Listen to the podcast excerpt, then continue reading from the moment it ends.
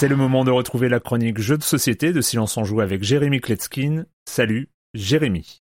Salut Erwan, c'est la tradition, j'essaye d'en caser une par saison, mais c'est difficile parce qu'il y a tellement de jeux dont j'ai envie de vous parler. Mais ça y est, aujourd'hui je m'y colle, je vais vous parler d'un jeu de 2011 et faire du retro board gaming. Alors, je sais que ça ne transparaît pas du tout dans mes chroniques, mais euh, je suis très sensible, hein, j'ai un grand cœur et il y a des jeux comme ça que j'aime beaucoup d'amour, comme euh, celui dont on va parler cette semaine. Son nom, Belfort. Alors certains experts vont le connaître, oui, mais c'est pas un jeu qui a eu un énorme succès, en tout cas pas celui qu'il méritait. Belfort, c'est un Eurogame de la grande époque, il y a du placement d'ouvriers, il y a de l'immersion euh, va y construire une citadelle, il y a des histoires de majorité, d'influence, c'est pas par hasard que ce jeu est toujours devant moi, depuis euh, plus de dix ans, posé à hauteur des yeux sur mes étagères Calax. Au centre de la table, ben, il y a une ville qui est divisée en cinq quartiers comme des parts de pizza, et dans chaque quartier, ben, il y a des bâtiments que les joueurs vont construire. Chaque joueur a des petites maisons en bois de sa couleur, c'est tout mignon comme au Monopoly, euh, il va les poser sur le plateau de jeu au moment de construire ses bâtiments. Et pour ce faire, ben, il y a des cartes bâtiments qui sont les plans du bâtiment qu'on va construire si on a les ressources suffisantes. Et ces bâtiments, évidemment, bah, ils ont des fonctions bien spécifiques et une fois que vous les aurez posés devant vous, vous pourrez effectuer des actions euh, rien qu'à vous. Il y a par exemple la forge qui vous permet d'obtenir du métal, la banque qui permet d'obtenir de l'argent, le marché qui permet d'échanger des ressources. Il y a la taverne qui va servir, je vous laisse réfléchir, à Recruter, oui, bah ouais. Et plein d'autres bâtiments qui appartiennent à l'univers infini de l'heroic fantasy. Et eh oui, dans ce jeu, il y a deux types d'ouvriers. Il y a les elfes qui sont les jetons arrondis et les nains les jetons carrés. Ce sont eux les ouvriers que vous allez utiliser pour effectuer des actions. Quand les emplacements qui figurent sur vos cartes ou sur le plateau de jeu principal sont ronds, vous ne pourrez y poser que des elfes. Quand les emplacements sont carrés, vous ne pourrez y poser que des nains. Et quand les emplacements sont à la fois carrés avec un rond dedans, ben vous aurez le choix. Vous pouvez choisir de poser un nain ou un elfe. Et puis il y a aussi un autre plateau de jeu, euh, camp de base, carrière vous pourrez envoyer vos ouvriers. C'est connu, hein, il y a que les elfes qui savent couper du bois et les nains qui savent taper la pierre, mais les deux peuvent extraire des métaux. Et donc dans la grande tradition des jeux de placement d'ouvriers, on va devoir faire des choix en permanence, euh, gérer ses ouvriers pour euh, améliorer et optimiser sa croissance. On va travailler toute une année, à la fin de chaque saison, un événement va se produire. À la fin du printemps, de l'été et de l'automne, on va marquer des points, donc trois fois pendant le jeu, parce que l'hiver marque la fin de la partie. En effet, ben, c'est là que le Yeti attaque et il faut qu'on ait fini avant. Alors je sais pas si c'est sa générosité avec tout ce matériel, ces illustrations euh, tous ces détails si bien pensés, si bien équilibrés qui me font autant aimer ce jeu. Mais moi, voilà, je vous le dis, je ressors tout le temps, même quand je le descends à la cave, hein, ben, au bout de quelques mois, ben, je le remonte et euh, j'y rejoue. Il y a certains jeux qui ne vieillissent pas, même si c'est vrai que la manière d'écrire des règles a vraiment évolué sur les dix dernières années et euh, leur lecture peut sembler aujourd'hui un petit peu laborieuse. Mais voilà, moi je voulais vous faire connaître ce jeu et partager avec vous cet amour que j'ai pour Belfort, qui est édité chez TMG. C'est un jeu de Jack Comier et de San Lim, de 2 à 5 joueurs à partir de 13 ans pour des parties d'environ 2 heures. Et il n'existe qu'en anglais. Pour le trouver, Le Bon Coin, eBay ou Ocaseo qui est un site dédié aux jeux de société d'occasion. J'en vois un à 20 euros là situé à Chartrette. Euh, je compte sur vous pour qu'il parte très vite. Mais je vois que ma chronique est vraiment trop longue, donc désolé cette semaine pas de outro. Bye.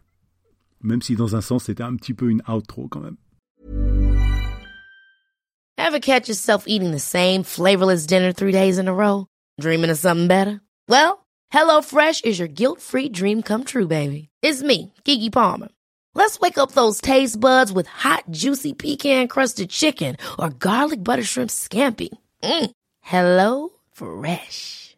Stop dreaming of all the delicious possibilities and dig in at HelloFresh.com.